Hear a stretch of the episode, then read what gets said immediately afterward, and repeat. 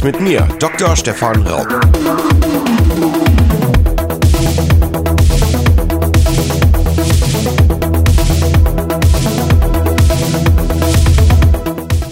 So, herzlich willkommen zu einer weiteren Folge von Mundraub, wieder aus dem Bereich High Performance Computing. Und heute habe ich mal den Vertreter von einem unserer Lieferanten bei uns, die uns mit all unseren schönen Spielzeugen versorgen. Und vielleicht magst du dich mal vorstellen? Ja, gerne. Moin, hi. Uh, mein Name ist Sergius. Ich bin der CTO bei der Syskin GmbH. Und für alle, die diese Abkürzung nicht sagen, ich bin bei uns im Endeffekt, äh, leite ich die Technik. Das heißt, ich mache komplett die Projektbetreuung bei uns oder, und der gesamten technischen Abwicklung, sprich ähm, äh, Betreuung der Kunden, Beratung, Auswahl der Komponenten und dann natürlich alles noch, was danach dazugehört, äh, bis hin zum Support. Ich bin tatsächlich dann auch wirklich der, der dann die Installation vornimmt, die Betriebssysteme vorinstalliert und das alles soweit vorbereitet. Also ich sag mal so quasi der, der Firmen-Nerd, wenn du, wenn du so willst. Ja, ich, ich sehe es auch schon im Hintergrund, da sind diese schönen Sortierkästchen mit den ganzen Elektronikkomponenten. Genau, das ist so mein, mein Steckenpferd, genau. Ja, ist ja super. Also bei, ich kann dann von unserer Seite erzählen, wir bekommen ja irgendwann mal eine Kiste mit einer Palette und da sind dann tatsächlich schon nach unseren Vorgaben oder nach unseren Wünschen vorkonfektionierte Komponenten, die wir dann bei uns im Cluster einbauen. Und wie die Teile dann wirklich heißen, das kommt dann meistens von dir. Ich sage dann immer nur, unsere Nutzer hätten gerne etwas, das macht, hm, Genau, ja, Sysgen ähm, ist bei uns jetzt schon sehr lange Partner. Ich kenne es auch schon aus anderen Instituten. Ähm, kannst du was zu eurer Firmengeschichte ein bisschen erzählen? Ja, na klar. Also uns selber gibt es schon seit knapp 25 Jahren auf dem Markt. Wir kommen jetzt aus Bremen, was jetzt auch nicht gerade bekannt ist für das technische Supermecker. Und wir sind eigentlich erstmal so ein typisches Systemhaus. Das heißt, bei uns bekommt man alles von der Workstation, die man sich selber unter den Schreibtisch wirft, bis hin zur kompletten Serverfarm, die dann im Idealfall irgendwo unten die, die, die Keller füllt, ob das jetzt an, an Unis ist oder bei Unternehmen. Und wir machen da halt die komplette Betreuung. Das heißt, wir, wir beraten euch, wir äh, wählen die Komponenten aus, wir bauen alles gemeinsam auf und machen dann natürlich am Ende auch komplett schlüsselfertige Übergaben, inklusive Schulungen und ich sag mal, was, was alles dann, was gewünscht ist. Äh, so rein von der Sache her arbeiten wir überwiegend mit ähm, Supermicro, Gigabyte und natürlich Nvidia zusammen. Das haben wir dort auch überall Direktbezug und sind auch äh, Nvidia Elite-Partner. Das heißt, da gerade GPU sind ja momentan überhaupt das, das heißeste Thema äh, schlechthin. Und ja, da wachsen wir auf jeden Fall sehr, sehr gut und sehr stark mit. Da kann man mal so ein bisschen aus dem Nähkästchen plaudern. Also ähm, bei diesen Firmen ist es so, bei, bei Supermicro und Nvidia, dass man gar nicht direkt kaufen oder beziehen kann, sondern man macht das eben über die Partner in den jeweiligen Ländern. Also wir haben das Glück, dass wir von den meisten Leuten hier in, in Deutschland oder wenigstens im DACH Bereich irgendwie jemand haben und die sind immer in so Kategorien eingeteilt. Ich glaube, bei Supermicro heißt das dann ähm, Goldpartner oder Diamantpartner und bei, bei Nvidia ist es dann eben Elite-Partner. Ansonsten kommt man an diese Komponenten gar nicht ran. Genau, ne? genau richtig. Du kannst, ähm, also diese, diesen Gaming-Kram, diese ganzen Gaming-GPUs, die, die darfst du quasi verkaufen. Ja. Aber ab da, wo ich sag mal, wo es professionell wird, in Anführungsstrichen, äh, ab da musst du halt diesen Partnerstatus haben, weil Nvidia sagt dann halt einfach, okay, äh, wir wollen irgendwie sicherstellen, dass die Leute, die unsere Komponenten verkaufen, dass die halt auch Ahnung haben von dem, was sie tun und dem Kunden dann am Ende nicht irgendwie dann, ich sag mal, Mist andrehen. Deswegen müssen wir halt, damit wir diesen Status halt haben, Trainings absolvieren, ähm, ähm, wo wir dann halt auch dann, dann trainiert werden, geschult werden. Ähm, die müssen wir dann halt auch mit so einem Punktesystem, Punktesystem zusammenbekommen. Und wenn dann halt alles geklappt hat und wir äh, unseren Status haben, dann dürfen wir uns erst Elite-Partner nennen. Das heißt, also das darf halt auch wirklich nicht jeder. Und ähm, gerade wenn es um die größeren Systeme äh, geht, zum Beispiel auch die DGX 100, die ihr bei euch stehen habt, die darf man halt auch nur anbieten, wenn man auch diesen Elite-Status dann hat bei Nvidia. Genau, das war das letzte größere, was, was ihr, ihr sozusagen gewonnen habt. Also nochmal, also auch, auch nebenbei, wir, wir kriegen nicht Geld und suchen uns dann aus, ach, we, mit wem waren wir denn das letzte Mal so nett auf einer Party, sondern ähm, dass das mag in der freien Wirtschaft zu gehen. Hier in der Uni ist das ziemlich brutal. Wir ähm, müssen ganz, ganz, ganz, ganz, ganz genau ausschreiben, was wir denn haben wollen. Dann muss das über alle möglichen Portale so veröffentlicht werden, dass wirklich auch jede Firma und sei es die kleinste Klitsche das mitbekommt dann darf jeder ein Angebot angeben. Da gibt es Fristen für, die müssen mhm. penibelst eingehalten werden. Und bis zum, zum Ende dieser Frist darf auch kein einziges der Angebote, die bis dahin eingegangen sind, geöffnet werden. Die bleiben in versiegelten Umschlägen bei, bei Leuten, die in der Verwaltung bei uns, die das wirklich, wirklich sehr gewissenhaft machen. Und erst wenn alles eingegangen ist, dann öffnet jemand in der Verwaltung diese Umschläge prüft, ob die Angebote den formalen Kriterien genügen. Also sind sie pünktlich eingegangen, beinhalten sie alle notwendigen Papiere. Und erst dann bekomme ich nur die Essenz von dem, nach dem Motto, Firma A bietet an für hm, hm, hm Firma B bietet an für hm, hm, hm. Dann muss ich das nochmal technisch beurteilen und dann kriegt derjenige den Zuschlag, der am günstigsten ist. Und da habe ich überhaupt gar keinen Einfluss drauf. Das ist gut und schlecht gleichzeitig. Ich mache mir nicht die Finger dreckig. Ist wirklich so, weil ich meine, man ist immer in der Kritik. Wenn ich, wenn ich Großgeräteaufträge gehen in die Millionen. Wenn ich mhm. Millionen verteile, habe ich eine Verantwortung, die ist absurd. Ja, ja. Aber, aber durch dieses, dieses formale Kriterium ist jede Firma gleichberechtigt. Das kann jeder sein, zwischen IBM Gesamt plus irgendeine kleine, wirklich Kleinstklitsche, wenn die sich das zutrauen. Ja, und dann zuletzt waren es eben die DGX 100. Da haben immerhin sechs Firmen angeboten. Das ist viel. Ja, und dann haben wir einfach geguckt, wer hat denn tatsächlich das Angebot, was euromäßig das günstigste ist, weil wir geben öffentliches Geld aus und da haben wir eben die Verpflichtung, möglichst günstig zu sein. Mhm, na klar, gerade von unserer Sicht aus Ausschreibungen sind auch immer, ich sage mal, sehr, sehr interessant. Ähm, wir haben häufig das Problem, äh, es gibt, äh, die Komponenten werden dann relativ genau spezifiziert, aber manchmal, war jetzt bei euch nicht der Fall, ne? aber so mal, um ein bisschen aus dem Nähkästchen zu plaudern, mhm. äh, manchmal, manchmal ist es so, dass sie halt nicht genau genug spezifiziert sind oder da, ich sag mal, sie so ein paar Sachen eingeschlichen haben. Und das ist bei uns gerade immer sehr, sehr schwierig, wenn man eigentlich weiß, was der Kunde, also man kennt ja den Markt, man kennt vielleicht auch den Kunden, man weiß, was, was los ist und eigentlich weiß man, was der Kunde möchte Jetzt sind aber die Spezifikationen sind halt so geschrieben, dass man doch irgendwie was anderes anbieten könnte oder doch irgendwie eine andere Geschichte gerade so die Punkte erfüllen würde, sie aber im Endeffekt vielleicht technisch schlechter ist. Ähm, das ist für uns halt natürlich auch als das Systemhaus oder als, als Anbieter dann immer sehr schwierig, dann das Richtige daraus zu lesen. Aber im Allgemeinen klar, man muss dann natürlich irgendwie in dem Ganzen muss man fair bleiben, jeder muss da irgendwie eine gleiche Chance haben. Und anders als so geht's natürlich nicht, wenn das jetzt mit Vetternwirtschaft oder sowas laufen würde. Das wäre ja ganz, ganz fatal. Vor allem, vor allem halt mit öffentlichen Geldern. Ja, genau. Also ich denke, bei uns hält sich so das Sprichwort, dass es im öffentlichen Dienst, wenn man erstmal einen entfristeten Vertrag hat, nur zwei Möglichkeiten gibt, wirklich äh, gekündigt zu werden. Und eine davon ist eben bei so einer Ausschreibung Mist zu bauen. Mhm. Und das ist auch nur richtig so, weil hier geht's wirklich um viel Geld. Mhm. Jetzt war es bei der DGX 100 was wirklich sehr einfach. Wir haben ausgeschrieben viermal DGX 100 und dann geht's nur noch um den besten Preis und den, und den besten Support. Mhm. Äh, wir haben aber auch schon so Dinge ausgeschrieben wie zum Beispiel ein Cluster-System für MPI. Und dann haben wir Angebote bekommen von einem Container, in dem wirklich einmal nur Wasser aus Strom und Netzwerk angeschlossen wird, der in sich komplett geschlossen ist. Cray hatte früher sowas im Angebot. Mhm. Bis hin zu, hier habt ihr 30 Paletten mit, mit hunderten von Kartons und die dürft ihr selber zusammenbauen. Und dazwischen war alles drin. Und das ist dann, wenn man zu ungenau spezifiziert. Ja, genau, richtig, ja, ja. Oder gerade Benchmarks ist auch nochmal so ein, so ein ganz extra Thema. Aber okay. natürlich so eine DGX 100, wo man wirklich sagt, hier von wegen, wir hätten gerne vier davon macht mal, das ist natürlich äh, für beide Seiten ideal. Genau, und wo du gerade Benchmark sagtest, das machen wir ja tatsächlich selber. Ich weiß, dass einige andere Universitäten den, den Firmen echt auferlegen, hunderte von Programmen durchlaufen zu lassen. Mhm. A, würde ich einer Firma nicht abverlangen, ich jetzt persönlich. Auf der anderen Seite wäre ich dann aber auch misstrauisch. Das ist auch meine, meine Aufgabe, dann misstrauisch mhm. zu sein.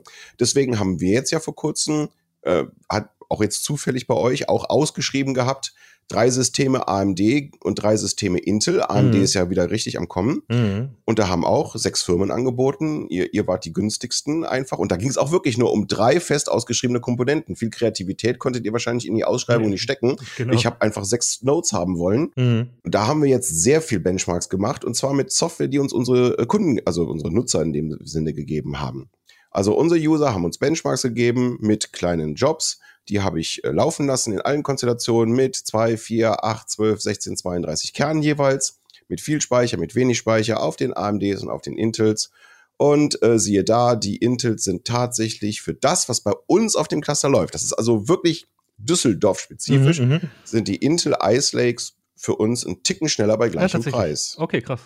Das liegt an der, also die Ice Lakes können ja auf jeden Fall Single-Thread-Performance besser als die, die AMDs. Liegt es mit daran oder? Nein, gar nicht. Und zwar, ich glaube, ein Großteil der Sachen, die bei uns laufen, laufen zum Schluss darauf hinaus, dass es lineare Algebra ist. Mhm, mhm. und da können die einfach mit dem AVX 512, dieser Vector Engine, so richtig, richtig brutal okay. punkten. Ja. Und die haben die AMDs leider nicht. Ja, die, die sollen ja vielleicht in der Senvir, also in der nächsten Kon äh, Generation kommen, aber nützt uns jetzt nicht, ne? Nee, nützt uns leider nichts. Dieses mhm. Geld muss bis zu einem gewissen Punkt ausgegeben werden. So sind die Regeln vom Bund und Land. Da, da können, haben wir überhaupt gar keinen Gestaltungsspielraum. Und deswegen zum jetzigen Zeitpunkt, und ich muss jetzt eben dieses Geld verausgaben, haben, ist Intel Ice Lake das, was für das, was unsere Nutzer bei uns laufen lassen wollen, das schnellste. Es geht ja hier speziell um CPUs, es geht ja gerade mhm. eben nicht um GPUs. Aber gerade den, den Ansatz finde ich eigentlich super, weil, äh, wie gesagt, wenn wir das selber vorher benchmarken müssen, ist, da gibt es dann immer, ich sag mal so zwei, zwei, drei Konstellationen. Äh, bei dem anderen hast du einen vorgefertigten Benchmark. Die kriegen wir dann halt auch tatsächlich. Das heißt, es ist ein fertiges ISO-Image oder ein USB-Stick. Das heißt, es ist relativ vergleichbar, weil du wirklich, du darfst nichts daran ändern. Du sch schmeißt den USB-Stick an, äh, fährst deine Maschine damit hoch und dann läuft da im Hintergrund irgendwie ein Prozess ab und dann hast du die Ergebnisse, die gibst du dann halt mit ab bei, bei Angebotsangabe. Das, das, ich sag mal, das ist noch okay. Du hast zwar den Nachteil, dass du die ganze Hardware dann halt vorher vorhalten musst, aber ich sag mal, es ist noch, es ist noch vergleichbar.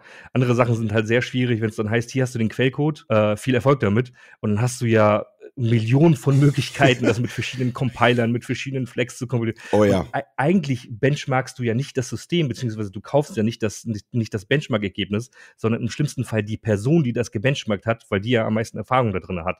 Und das finde ich dann halt im Vergleich halt extrem schwierig und ähm, da nehmen wir uns halt auch immer weiter zurück von, weil frisst natürlich auch wahnsinnig viel Zeit. Und man muss ja auch sagen, was ich auch immer ganz gerne predige, ist, ähm, äh, für alle, die es nicht kennen, es gibt ja diese, diese spec.org-Seite, ähm, und da ist ja, eigentlich hat sich da schon ja jemand oder viele haben sich da ja schon sehr viel Mühe gemacht, alle möglichen Systeme und CPUs zusammenzutragen. Und ähm, das, das ist ja so, so, so eine Mischung aus verschiedenen HPC-Workloads. Das heißt, mhm. wenn man davon das Ergebnis hat, dann weiß man so ungefähr, ganz gut, wie, wie, wie so die Hardware im Vergleich äh, abschneidet. Und das typischerweise, also empfehle ich halt immer, wenn man dann irgendwie ausschreiben will und man will nicht unbedingt oder man kann nicht sagen, wir hätten gerne CPU A, sondern es muss irgendwie über einen Wert dargelegt werden, kann man einfach sagen, benutzt Spec-Wert mindestens XY und schon hat man das Ganze, ne? weil da ist wirklich alles verglichen. Genau. Und es kostet halt sehr viel weniger Arbeit, ne? Ja, also das ist ja auch, das kommt ja aus einer ganz, ganz langen Geschichte heraus, dieses Benchmarken. Und äh, der HPC-Benchmark, der die, die Top 500 ja auch bestimmt, ist ja auch im Prinzip nur lineare Algebra. Richtig, ja. Also das hat man äh, in den Mitte der 80er ist der, glaube ich, entstanden. Hat man mal angefangen und hat eben eine riesige Matrix-Diagonalisierung gemacht und hat gesagt, okay, jetzt lass uns mal alle Rechner vergleichen. Das war damals bestimmt sinnvoll, weil, also, ich komme ja aus dem Bereich der, der theoretischen Chemie und mhm. da ist wirklich viel, was man zum Schluss auf ein Eigenwertproblem runter reduziert und das ist, da brauche ich zum Schluss eine diagonalisierte Matrix. So. Und das ist auch das, glaube ich, was Rechner am besten können, weil es die maximale Dichte ist zwischen Speicherzugriff, Addition und Multiplikation, also quasi die Operationen von allem. Ich glaube, das ist auch der bestverstandene Algorithmus. Hm. Das ist echt so seit den 70ern gibt es lineare Algebra-Routinen für das, was man damals Computer nannte. Das wird, glaube ich, aber gerade der Vergleich heutzutage wird halt echt immer, äh, immer schwieriger. Ähm ah, da gute Überleitung zu einem unserer äh, vorgesehenen Themen war es mal, kommt aber wieder zurück. Also ich habe tatsächlich den Bruch noch erlebt, als plötzlich immer mehr Nicht-Physiker und Chemiker in den HPC-Bereich drängten und da waren dann plötzlich ganz andere Workloads da. Mhm. Da waren dann zum Beispiel ähm, so statistische Ketten oder Datenbanksuchen oder so tatsächlich so Data Warehouse, also fünf, sechs, siebendimensionale Datenwürfel, die durchgescannt werden mussten. Und das war plötzlich was ganz anderes. Das war überhaupt gar keine lineare Algebra mehr.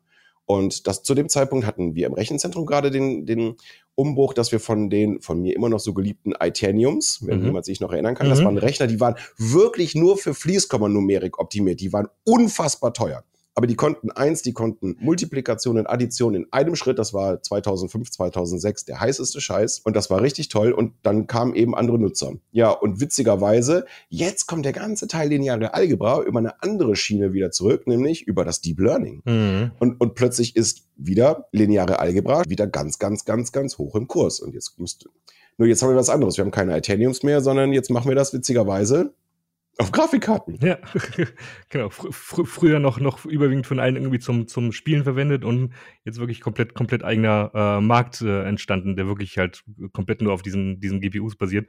Was ich da auch immer fürchterlich interessant finde, ist, ähm, wenn man mal die CPUs und GPUs miteinander vergleicht. Ähm, ja. Kann man sich ja vielleicht mal fragen, warum sind GPUs eigentlich so viel besser? Die waren doch eigentlich mal dafür gedacht, irgendwelche 3D-Applikationen darzustellen oder irgendwelche Spiele darzustellen. Warum, warum sind die gerade in der Hinsicht äh, äh, so gut und gerade im Deep Learning oder im Machine Learning heute eigentlich so, so, so verdammt gut unterwegs? Und wenn man sich jetzt mal, mal CPUs mit GPUs ähm, vergleicht und wir gucken uns mal äh, die aktuellen AMD äh, Prozessoren an. Äh, da bekommt man ja mit einem AMD-Prozessor bekommt man 64 Kerne zusammen, was eigentlich schon für ein CPU wirklich verdammt viel ist. Und wenn man ein paar Jährchen zurückkommt, dann ist das wirklich, also den Sprung, den AMD da gemacht hat, ist das wirklich, wirklich äh, beachtlich. Ist irre, ja. Und Ja, und wenn man da dann noch, noch das Hyperthreading oder das simultaneous Multithreading dann, dann noch anwirft, dann hat man nicht nur 64 Kerne, sondern hat auch 128 Threads. Und äh, die Dinge haben ja noch den Charme, dass man davon sogar noch zwei in ein System einbauen kann. Dann hat man plötzlich 256 Threads zusammen. Und auf CPU-Seite ist das natürlich erstmal wow. Das ist schon mal für ein einziges System mit zwei Prozessoren ist das auf jeden Fall erstmal eine Ansage. Aber wenn du das Ganze dann zum Beispiel mit einer Grafikkarte vergleichst und um da mal den, den, dem Beispiel eurer DGX 100 äh, zu bleiben, die diese mhm. 100 Grafikkarten verbaut hat, die hat erstmal ähm, hat die ähm, gut 8000 Rechenkerne, die man ja. dann später noch weiter aufsplittet, etc. pp. Aber lassen wir es mal bei dieser blöden, blöden Zahl. Und davon hat man dann auch nicht nur eine, sondern hat, hat dann auch noch acht verbaut. Das heißt, acht mal acht ist äh, 64. Ja. Das heißt, 64.000 Kerne gegen 256 Threads ist, ist schon, ich sag mal, eine andere Haus, Hausmarke. Und jetzt Viele argumentieren natürlich damit, dass sie sagen, ähm, die Kerne die sind da vielleicht nicht ganz so komplex oder die können nicht ganz so viel wie CPU-Kerne, mag, mag vielleicht sein, aber wenn sie genau das können, was man braucht, was soll's, dann kann man bestens damit arbeiten. Und da kannst du halt mit CPUs kannst du da einfach ums Verrecken nicht gegen anstinken. Also da, da, wirst, da sind die GPUs einfach deutlich, deutlich schneller. Genau, ich habe da ein, ein, schönes Zitat gefunden, das habe ich auch rausgesucht. Mhm. Ich probiere, also ich lese das auf Englisch, probiere es auf Deutsch wiederzugeben. Das ist mal so ein bisschen. Wenn man den CPU als einen Maserati betrachtet, dann wäre der GPU ein großer Truck. Der CPU, also der Maserati, kann extrem viele kleine Pakete, drei bis vier Insassen, sehr schnell verarbeiten, während der GPU direkt 20 Paletten verarbeiten kann. ja, das ist eine schöne Analogie, ja, auf jeden Fall. Der ist nicht von mir, deswegen zitiere ich das einfach nur. Mhm. Äh, also das ist tatsächlich so und ich weiß auch ja auch, wo das herkommt. Äh, ich habe noch die Zeit miterlebt, da gab es die erste Voodoo-Karte. Mm, mm, da habe hab ich ja. da Taschengeld für gespart, um dann in Düsseldorf in, bei einem Laden, der hieß Alternate, ich weiß gar nicht, ob es die noch gibt, ja, ja, die, die gibt es ja. tatsächlich noch. Best die, bestellen wir tatsächlich auch an. Die Voodoo 2 für 598 D-Mark. Das sind heute wahrscheinlich etwas um die 10.000 Euro. Mhm. Also gefühlt auf jeden Fall, ja. äh, zu kaufen. Und die hatte, und da fing das nämlich an, die hatte, deswegen hieß die Voodoo 2, zwei Render-Pipelines. Und dann konnte man noch, wenn man ganz, ganz böse war, zwei von denen in einen Rechner bauen, sodass jeder, also die eine die gradzahligen, die anderen die ungradzahlingen Linien rechnen, weil im Prinzip kann man sich ja vorstellen, man kann die Farbe jedes Pixels unabhängig von allen anderen Pixeln berechnen, also parallel. Mhm. Und da fing das an. Zu dem Zeitpunkt hatte ich einen AMD 6, Athlon 6 Prozessor, da, da konnte man keine 3D-Grafik mitmachen. Und plötzlich mit dieser Voodoo-Karte und dann habe ich das erste Mal Unreal gespielt und ich dachte, das gibt es gar nicht. Das ist flüssig, das hat Texturen, das hat durchsichtiges Feuer. Wahnsinn, was ist das?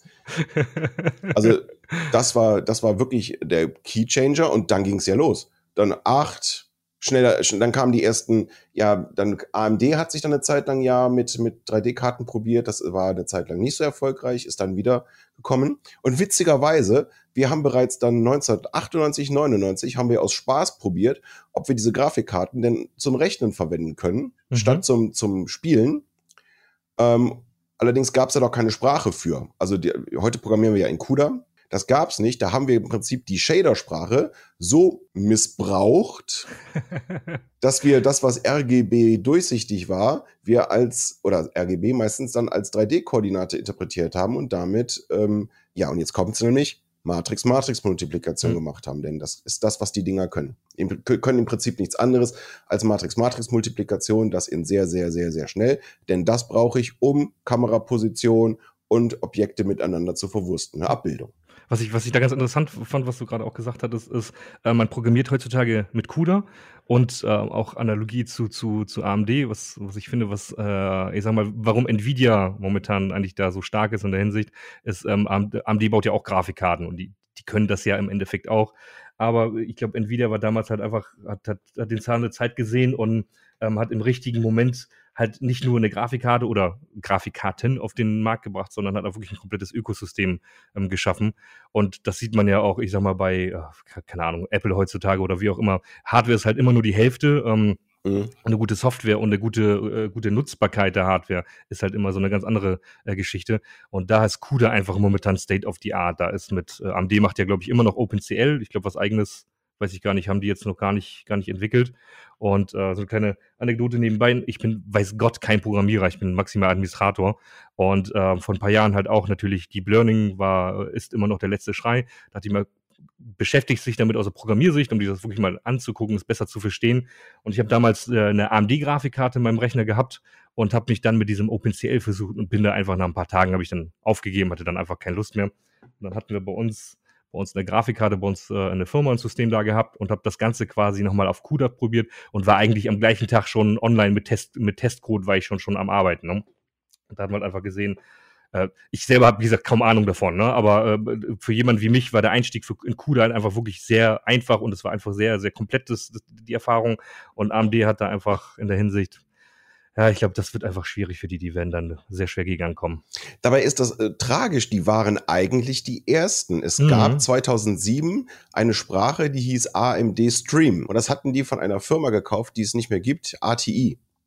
ATI hatte damals auch sehr, sehr gute Grafikkarten, so in den Anfang der 2000er. Mhm. Die hatten eine Sprache ent entwickelt, die hieß Close to Metal. Und da hat AMD das gekauft und hat dann irgendwie AMD Stream draus gemacht. Und er, das erste CUDA kam erst 2007. Und das, das finde ich echt, äh, eigentlich traurig. Wahrscheinlich war es wieder nur die Kombination. Nein, ich glaube, CUDA, äh, also Nvidia hat das richtig gemacht. Die haben die Nutzer nicht alleine gelassen. Mhm, genau. Denn, denn den CUDA hat von Anfang an angefangen, alle gängigen Bibliotheken nach CUDA zu portieren und die frei zur Verfügung zu stellen. Es gab relativ schnell diese typischen Blasroutinen, also alles, was ich brauche für Matrix-Matrix-Multiplikation. Mhm. Nicht vollständig, nicht alle, aber erstmal so 30 und im nächsten Jahr 60 und dann 100. Und äh, das, das hat es eben so ein bisschen einfacher gemacht und ja, ne, dann ging das so los. Ich habe gerade noch mal rausgesucht so ein bisschen. Ja. Ich, ich, ich ähm, beschäftige mich sehr gerne mit Retro-Computing mhm. und äh, habe gerade mal rausgeguckt, was die, was die Voodoo 2 damals konnte. Die konnte 90 Millionen Pixel pro Sekunde rendern. Das ist heute natürlich lächerlich. Die hatte ganze 12 Megabyte RAM auf dem Ding. Megabyte, ja. Mega, Megabyte, ja. Und äh, die hatte noch getrennt einen, eine Hardware-Chip für die ähm, für die Geometrie und dann für die eigentliche Textur. Und der Trick, den Nvidia drauf hatte, war, dass die irgendwann zu diesem Uniform oder Universal Core Ansatz gekommen sind, dass es also, dass es Cores gibt, die sowohl Geometrie als auch rendern können, ähm, wodurch je nach Szene die nicht in einen, in einen Flaschenhals reinrennen. Ich habe hier so ein wunderschönes Beispiel. Das eine ist ein, ein bewegtes Meer. Das hat im Prinzip nicht sehr viel, also spiegelndes Wasser. Das mhm. braucht nicht so unglaublich viel ähm, äh, Geometrie, Vertex-Renderer, sondern mhm. der braucht unglaublich viele Pixel-Renderer, weil der die Reflexionen und das, das Wasser und die Spiegelungen rendern muss. Und dann haben die ein Propellerflugzeug, das hat so einen, sich einen drehenden Propeller. Der hat unglaublich viele Polygone, deswegen braucht der sehr viel Power in den Vertex-Shadern, aber hat im Prinzip wenig Farben. Mhm. Und äh, das heißt, bei den früheren Grafikkarten ist man immer irgendwo in den Flaschenhals geraten. Und der Trick von Nvidia war, dass sie sagten, na, wisst ihr was, unsere Kerne können alles. Und dann sollen die sich den Task suchen. Und da fing das an, dass man sagte, oh, jetzt haben wir Kerne, die können wir für alles verwenden. Mhm. Die wir wirklich auch selber programmieren können, ja, ja. Genau, das war so ab der GeForce 8800 ungefähr. Nochmal kurz zurück zu, zu der Voodoo. Ich ja. selber war so ein bisschen die Generation genau, genau kurz danach. Aber ich meine auch, dass die Voodoos damals auch wirklich nur reine 3D-Beschleuniger waren. Das heißt, du hast immer noch eine normale ja, Grafikkarte. Genau. Okay, ich kann mich in Sinn, man brauchte da irgendwie noch so Kabel, mit denen man ja. die zusammen verbunden hat. Ja, genau. Man, also die, hatte eine Durchleitung. Das heißt, man hat von der 2D-Karte ein so ein kleines VGA-Kabel in so ein Innen und dann 3D. Und das heißt, in dem Augenblick, wo es 3D war, hat er auch auf Fullscreen umgeschaltet. Also so wie man heute, dass man 3D-Spiele in einem Fenster im Windows spielen kann. Das war nicht möglich, sondern man hatte entweder die 2D-Ansicht gehabt oder die Fullscreen 3D-Ansicht. Lang, lang ist's her. Mein Gott, die alten Männer erzählen aus dem Krieg, ne? ja, man muss aber sagen, ich meine, äh, auch wenn, wenn Voodoo jetzt quasi äh, tot in Anführungsstrichen ist, eine Technik von denen ist ja immer noch übergeblieben, ne? Das, äh, das SLI, was genau. Nvidia nutzt, ist, kommt ja eigentlich, kommt das ja eigentlich mal von, von Voodoo. Die haben damit ja angefangen und Nvidia hat das dann ja irgendwann mal äh, aufgekauft. Genau. Und weshalb man also, ich meine, wir sind ja beide so ein bisschen auch die, die Hardware-Freaks. Also ich komme komm noch aus der Generation Kosmoskasten und Transistoren löten. Der, weshalb man überhaupt auf die Idee gekommen ist, ist ja, dass wir im Prinzip in unserer Siliziumtechnik am Ende sind. Und zwar seit vielen, vielen Jahren. Hm. Ich habe vor auch als, als, als Undergraduate Student habe ich schon einen Vortrag gehört von einem der Intel-Leute, der gesagt hat, ich meine, das wäre irgendwie 2002 oder so gewesen. Er sagte, wenn wir so weitermachen, dann haben demnächst äh, die, die nächste Prozessorgeneration wegen des Anstiegs der, der Felder, die da drin entstehen, wenn ich immer wieder Transistoren umschalte, haben die Temperatur der Oberfläche der Sonne. Deswegen gibt es heute keine Prozessoren mit 8, 9, 10 Gigahertz. Das ist einfach nicht möglich. Ich würde, bei jedem Schaltvorgang entsteht ein Feld, ein, ein kleines Feld in dieser Zelle, in diesem Silizium. Und wenn ich jetzt, wie viel sind auf so einem Prozessor mittlerweile drauf? Wie viele Transistoren? Bill. Zweistellige, dreistellige Milliardenzahlen, ja. Ja, genau. So, und, und, und die schalten alle 80 Milliarden Mal in der Sekunde erzeugen ein kleines Feld. Ja, das wird absurd heiß. Mhm. Ja, Gigahertz-technisch ist wirklich in den letzten Jahren gar nicht so viel passiert. Natürlich immer mehr, mehr Kerne, mehr Kerne, größere Caches. Aber ich glaube, so diese 5 Gigahertz Schallmauer, die wir im Serverbereich ja gar nicht so stark eigentlich sehen, sondern, sondern momentan eigentlich eher in, im ähm, Desktop-Bereich, wo die CPUs halt weniger Kerne haben. Aber so wirklich geknackt hat das auch keiner. Und ich glaube, das werden wir auch nicht, nicht über, überschreiten. Wir werden das irgendwie auf eine andere äh, Weise lösen. Wobei ja sowieso Silizium langsam, heißt es ja eh, dass es langsam am Ende ist und wir irgendwie Alternativen brauchen. Ja. Das ist dann eher so Richtung, weiß der Geier, Quantencomputer geht oder was auch immer uns dann halt noch, noch mal da irgendwo kommt. Also ich habe es gerade gefunden. Die Folie ist von Pat Gelsinger auf der ISSCC 2001, wo er vorausgesagt hat, dass wenn wir so weitermachen im Jahr 2010, äh, wir die Grenze von 10.000 Watt pro, Quadratzentimeter überschreiten. Das wäre ungefähr die Energiedichte der Oberfläche der Sonne. Wow. das, ist, das würden wir dann nicht mehr gekühlt bekommen. Und äh, das, das wäre dann schon ein bisschen heftig. Ne? Und es gab einen, einen legendären Versuch, den habe ich live im Stream mal gesehen. Da hat AMD einen Bulldozer probiert, auf 8,6 Gigahertz hochzutakten. Das funktionierte aber nur, weil die von oben ständig flüssiges Helium draufgekippt haben. aber ja. Ab, Ab, Abwärme im Allgemeinen ist ja heute eigentlich, äh, ich sag mal, immer ein immer größeres Thema, vor allem weil wir immer mehr Leistung halt in immer weniger äh, äh Komponenten reinbekommen. Wenn man sich mal vorstellt, früher so ein früher vor fünf, sechs, sieben, zehn Jahren noch, bevor GPUs groß waren, so ein Standard-Server-System, was hat das für eine Abwärme? 700 Watt, 800 Watt, wenn es wirklich schon eine, eine große Buchse war. Und heute, wenn man sich halt die, die ganzen GPU-Systeme anguckt, wo wir halt dann auch nicht nur eine Grafikkarte drin haben, sondern halt vier oder acht oder halt noch mehr, dann sind wir bei, bei einer so einer Kiste sind wir dann schon locker mal bei fünf, sechs, sieben kW, die wir dann da, da an, Strom generieren. Und da sehen wir gerade bei uns, äh, wenn wir die, die Geräte aufbauen, sind wir es halt häufig so ein, so ein Knackpunkt, den wir vor Ort haben, dass es häufig unterschätzt wird, wie viel ähm, Strom und wie viel Abwärme eigentlich dann ein so ein Gerät, was man sich da einbaut, dann am Endeffekt äh, produzieren kann. Und das finde ich eigentlich erstaunlich, gerade wenn man es das Leitungs leistungsmäßig mit äh, CPUs vergleicht, äh, dass man dann, es gab ja mal irgendwie so vor Jahren, gab es ja mal so einen Vergleich, wenn man sich jetzt so, so einen Grafikkartenserver dahinstellt, dann ähm, hat man irgendwie, weiß ich, zwei, drei Schränke an, an CPU-Power hat man in einem Gerät. Ich, ich bin nicht so der Fan von diesem PR-Gequatsche, aber äh, so die Richtung ist halt schon richtig, was man heutzutage an, an Leistung in, in äh, sag mal, den physikalischen Platz unter, unterbekommt, ist halt schon gerade mit GPUs wirklich erstaunlich. Ja, und da kommt bei uns natürlich auch wieder der Aspekt ähm, wirtschaftliches Arbeiten, denn mhm. auch wir bekommen den Strom nicht geschenkt. Mhm. Ich denke, dass wir schon als öffentliche Einrichtung vielleicht auch einen ganz guten Ver Vertrag haben mit den Stadtwerken, aber auch wir müssen den Strom bezahlen. Und ähm, wir haben ja bei uns in der Uni auch jetzt eine Nachhaltigkeitsinitiative. Das heißt, wir müssen auch gucken, wie wir mit Strom umgehen. Das ist jetzt ja, glaube ich, wenn wir diesen ganzen Corona-Gaudi hinter uns haben, das nächste, nächste heiße Thema. Hm. Und bei heißem Thema direkt, wir müssen die Abwärme auch wieder aus dem Gebäude rausbekommen.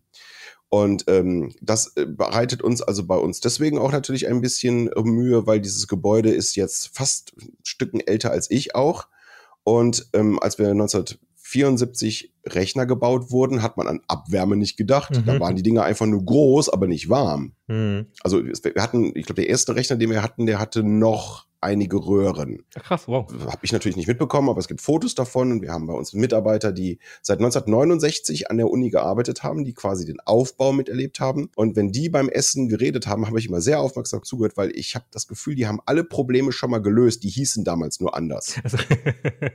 Also, also so die großen Probleme, die gab es das gleiche. Ne? Strom war äh, immer zu wenig und gut, heute haben wir Wasserkühlung. Das gab es in den 70ern, 80ern natürlich nicht. Ja, Wasserkühlung ist natürlich super, um, um die Wärme irgendwo hinwegzuleiten, aber äh, was, was äh, häufig vergessen wird, ist halt, was, Wasserkühlung vernichtet halt nicht die Energie. Nee. Äh, man hat halt damit nur die Möglichkeit, sie halt, halt zu verschieben. Und äh, die Hitze ist ja ist ja trotzdem da. Hab, ist bei euch die Schränke, die sind luftgekühlt, wassergekühlt oder Klima? Ja, wir haben ähm, vor 2008, 2009 haben wir unseren gesamten Serverraum in diesem uralten Gebäude einmal energiesaniert. Mhm. A, weil es notwendig war und B, war zu dem Zeitpunkt viel Geld zu bekommen aus dem Konjunkturpaket 2 für Energiesparmaßnahmen. Und es gibt da diesen, diesen Faktor, da kann man auch mal drüber reden, wie viel Energie brauche ich, um wie viel Energie zu kühlen.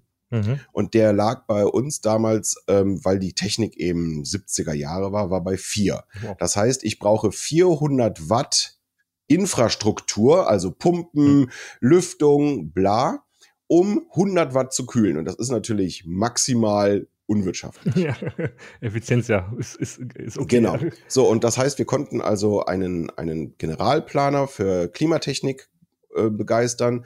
Wir konnten, ich meine, sechs, sieben Millionen Euro aus Mitteln vom Bund, vom Land für nachhaltige Energiesanierung äh, gewinnen aus diesem Konjunkturpaket 2 unter ein paar Maßgaben. Also alle Firmen, die daran beteiligt werden, mussten deutsche Mindestlöhne zahlen, sonst ist man nicht berechtigt, Konjunkturmittel hm. vom Land und Bund äh, zu, zu, verwenden.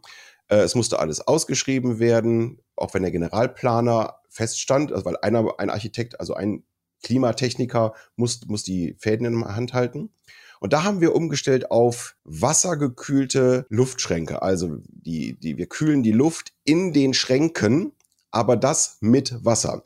Und das sieht dann so aus. Wir haben diese typischen 19 Zoll Schränke und die sind dicht. Die haben Glastüren vorne, hinten Metalltüren. Und dann sind links und rechts, und deswegen ist immer einer mehr als Schränke, sind diese LCPs, mhm. Liquid Cooling Packages der Firma Rittal.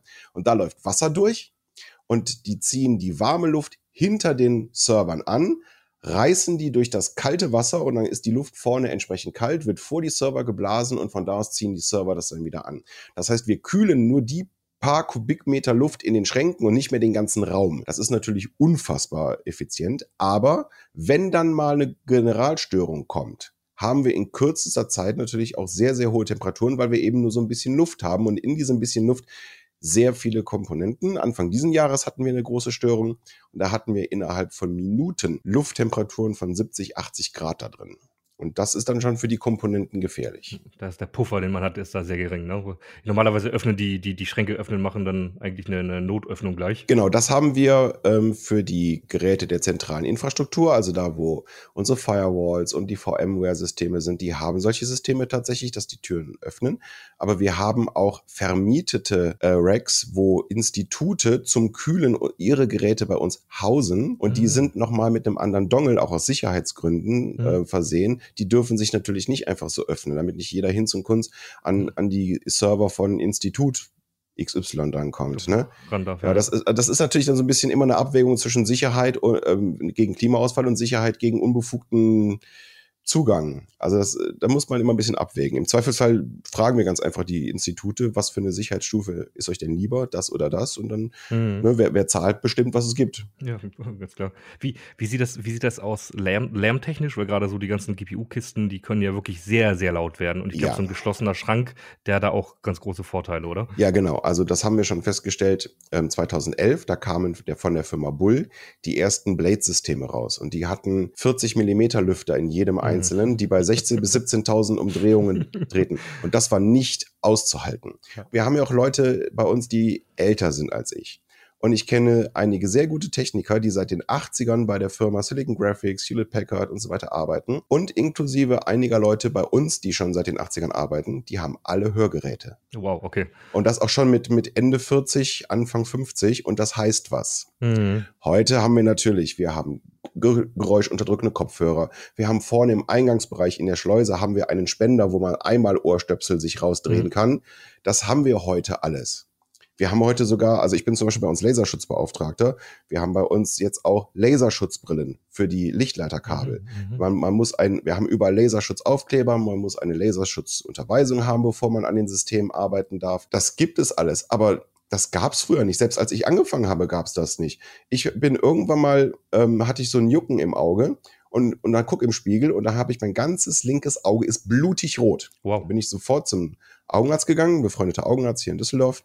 Und der sagte dann, ja, da ist wohl ein Laserstrahl von einem der, der Netzwerktransceiver. Mhm ist mir ins Auge gegangen, aber zum Glück einer, der noch so leicht im sichtbaren Bereich ist. Und weil der so stark ist, hat die, meine Pupille so schnell geschlossen, dass dabei im Auge was gerissen ist und dann geblutet hat. Ah. Das, das hätte aber auch anders ausgehen können die Dinger, die, die anderen, die wir haben, die sind so bei 1300 bis 1800 Nanometer. Die sieht das Auge nicht mehr und dann schließt das nicht und dann geht es wie einem unserer Mitarbeiter, der hat dann für sein Leben lang einen schwarzen Fleck in der Mitte. Ach du Kacke, okay, Wahnsinn. Das ist nicht ohne und ja. deswegen haben wir natürlich jetzt seit vielen Jahren haben wir persönliche Schutzausrüstung ja. und da gehört Gehörschutz zu, da gehören spezielle Laserschutzbrillen drauf, bei denen wir ein Spektrum bekommen, welche Wellenlänge die wie stark absorbieren und die muss gewissen Kriterien erfüllen. Ja, ich glaube, auf, auf Dauer ist das auf jeden Fall auch äh, besser. Früher hat man ja auch immer gesagt, okay, naja, ich meine, passt schon oder na, wird schon nicht so schlimm sein und dann, dann doch irgendwann die, die Langzeitfolgen. Ich kann mich selber auch noch dran erinnern, wo ähm, wir bei uns den, den ersten großen Serverraum aufgebaut haben.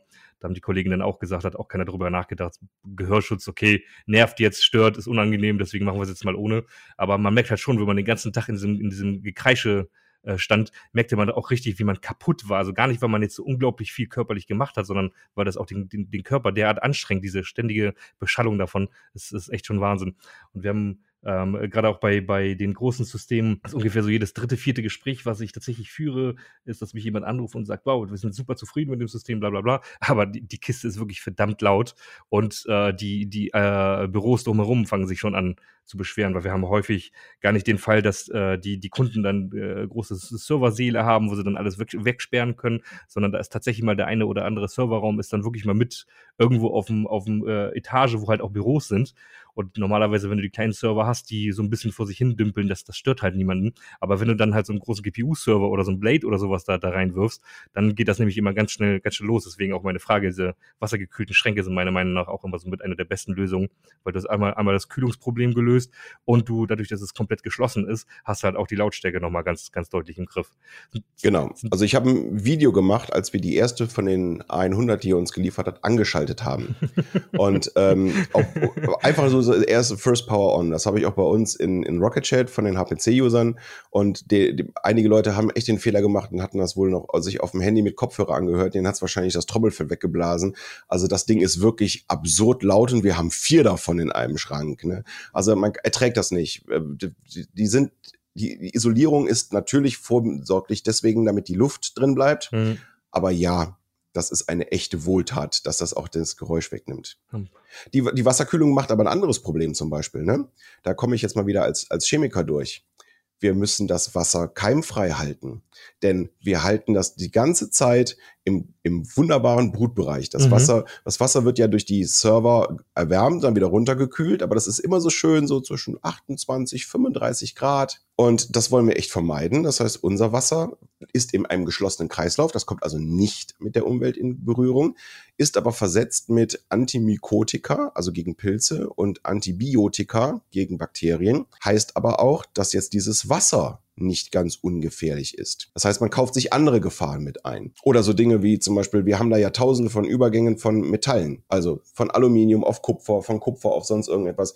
Und da fließt Wasser durch. Das heißt, was ich dort baue, ist ein Danielsches Element, also eine Halbbatterie. Das löst sich auf. Das, ja, und deswegen brauchen wir so Dinge wie Opferanoden und ähnliches. Das ist einfach ganz andere Probleme plötzlich. Ne? Ja, da denkt man einfach nur Wasser dran, weißt du, und fertig, Problem ist gelöst, aber so einfach ist es nicht, ja. 2019 gab es bei uns noch den Girls Day.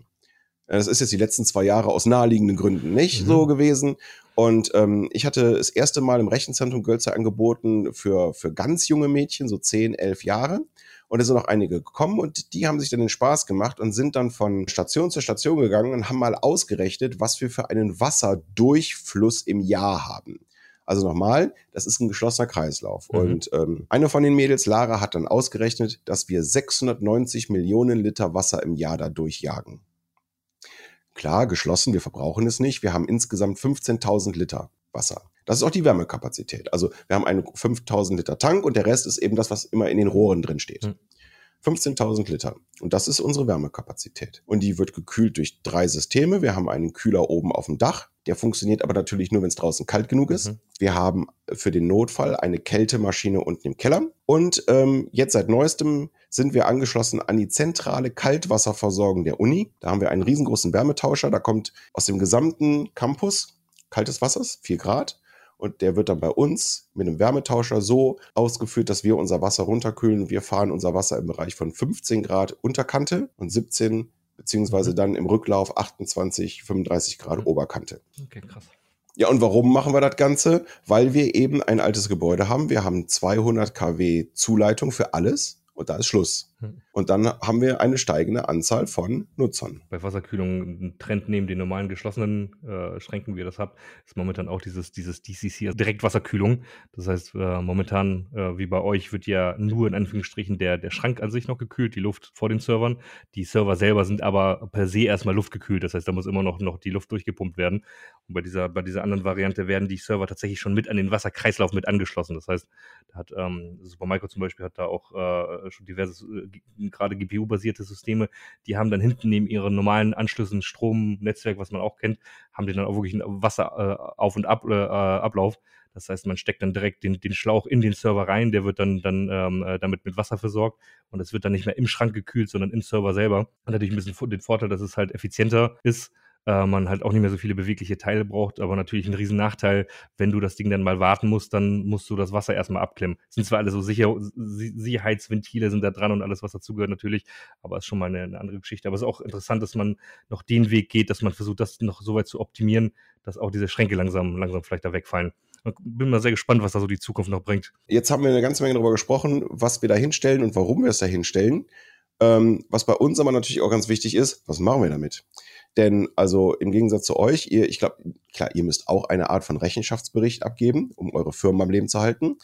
Aber ich bekomme ja Geld von Land, Bund und Uni also diese Großgeräteanträge sind immer so gestaltet, 50 äh, Prozent des Geldes kommt vom Bund, 40 Prozent des Geldes kommt vom Land und 10 Prozent des Geldes kommt von der Uni. Und ähm, nach positiver Begutachtung, und die Begutachtung übernimmt die DFG, und das ist alles geregelt, weil eigentlich dürfen Bund und Länder ja bei Bildungsfragen nicht zusammenarbeiten, mhm. wie wir jetzt in den, auch in den letzten zwei Jahren ausgiebig diskutiert haben.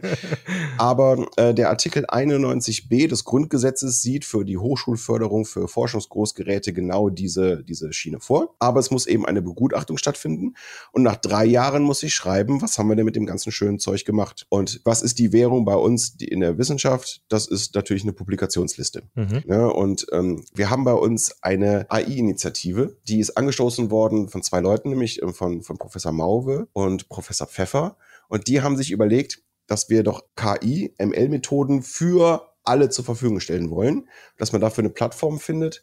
Und zwar, also angestoßen dadurch, dass viele Institute, die nicht Informatik oder Mathematik sind, sagen, guck mal Leute, wir können so viel mit ML machen, aber wir können es nicht. Wer hilft uns denn? Mhm, mhm, also gerade Sprachwissenschaften und, und ähnliches. Und ähm, dadurch haben die das gemacht und die haben gegründet ähm, das HiCAT. Das ist das Heine Center for Artificial Intelligence and Data Science, abgekürzt HiCAT. Mhm. Und ähm, angestoßen mit einer Finanzierung von so einer Stiftung. Das ist die Jürgen Manchon Stiftung. Und da geht es um Entscheidungsfindungen. Und da hat sich dann auch, da haben wir ja dann auch mal Vorträge und einer dieser Vorträge hat mich unglaublich beeindruckt. Und zwar, ähm, da kam nämlich, das soll jetzt überhaupt gar nicht despektierlich klingen, aber ein Mediziner. So, und ähm, das ist natürlich auch ein Gebiet, wo wirklich viel zusammenkommt. Und zwar war das äh, Professor Makimoto der ist einer der, der, der bekanntesten Rhythmologen. Also der beschäftigt sich mit dem Rhythmus des Herzens. Mhm. Und ähm, er erzählt, und ich gebe das jetzt genauso wieder, ohne Gewehr, er erzählt in seinem Vortrag, dass er von seiner Frau eine von diesen tollen GPU-Workstations zu Weihnachten geschenkt bekommen hat. Schön. Wahrscheinlich zum Daddeln, aber er sagte, was kann man denn da noch mitmachen? und hat sich dann immer mal wieder abends hingesetzt und hat so ein bisschen mit Python rumgebastelt und mit TensorFlow und so weiter. Und er sagt von sich selber auch, er hat überhaupt gar keine Programmiererfahrung. Er ist eben sehr guter Kardiologe. Also unter anderem mhm. hat er auch mein Herz wieder hinbekommen. Ähm, und hat dann mal so, mal so eben, so stellt er das dar, ich nehme aber schon an, dass da viel Fleiß reingeflossen ist, äh, mit Python und TensorFlow was geschrieben, um gescannte Bilder von, von EKGs auf Myokardinfarkte hin zu untersuchen. Mhm. Kurze Erklärung, was ist ein Myokardinfarkt? Also, okay, also okay. danke. Myokard ist das, ist das Muskelgewebe. Und wenn mhm. das an, an, aus irgendwelchen Gründen nicht richtig durchblutet wird und es aber trotzdem weiterarbeiten muss, weil das Herz muss weiterarbeiten, wird es eben mhm. unterversorgt, geht an der Stelle zugrunde. Das ist das, was man nicht haben will. Es ist, glaube ich, auch so glaube ich, immer noch so eine der Nummer eins Todesursachen in zivilisierten Ländern. mhm. weil man einfach Rauchen, Übergewicht, Fett und so weiter kann eben dafür sorgen, dass diese Koronargefäße zugehen. Dann wird dieser Teil des Herzens nicht mehr richtig mit Sauerstoff, also mit, mit Nährstoffen, mit Blut versorgt, schlägt aber trotzdem weiter und dann geht Herzgewebe zugrunde. Und das Witzige ist, also was heißt das Witzige? Das Schwierige ist eben, das zu diagnostizieren, denn das Herz selber spürt keine Schmerzen. Es hat keine Schmerzrezeptoren. Ein Herz kann nicht wehtun. Oh, das, darüber habe ich noch nie nachgedacht. Okay. Oh, da, also da kann ich aus zwei äh, Sachen sagen. Ich war früher mal bei den Maltesern, also im, im, im mhm. Rettungsdienst und habe da das immer wieder erlebt, dass Leute, die einen beginnenden Myokard, also es ist nicht so, dass sie tot umfallen, sondern das Herz an der Stelle schlägt nicht richtig, das Herz geht zugrunde, die Leute fühlen sich nicht gut und haben Schmerzen überall, nur nicht am Herzen. Und ich selber habe das mitbekommen, als speziell eben Herr Makimoto bei mir eine Untersuchung gemacht hat, war der mit acht Kabeln und mehreren Kathetern in meinem Herz und ich war wach. Ich habe das aber nicht gespürt. Und dann sagte er so, ja, ich muss jetzt auf die andere Herzseite, ich muss jetzt mal eben durch die Herzscheidewand durchstechen. Ach du Das habe ich auch gedacht, aber ich habe nichts davon gespürt. Weil das wow. Herz kann keine Schmerzen spüren. Das ist allerdings auch das Problem. Es hängt nicht am zentralen Nervensystem. Das ist super, weil ich kann jetzt, also ich kann die Luft anhalten bewusst, aber ich kann nicht bewusst mein Herz anhalten. Mhm. Ist vielleicht auch ganz gut, dass man das nicht kann. und ähm, auf der anderen Seite ist es dann eben, wenn so ein Myokardinfarkt im Gange ist, ist die Diagnostik eben schwierig. Und selbst, mhm. wir haben bei uns, also in, in der Klinik sind immer zwölf Kanalableitungen in der, in der Notfallversorgung. Das heißt, man guckt sich zwölf Linien an und eine Linie ist immer die Potentialdifferenz zwischen zwei verschiedenen Elektronen, die an ganz speziellen Körperteilen angeschlossen sind, so Arm, Füße, dann so drei Stück unter dem Herzen entlang und so weiter. Also es gibt da ganz spezielle Positionen für und dann kann der geübte Kardiologe mit einem Blick sagen, ja, das ist, hm.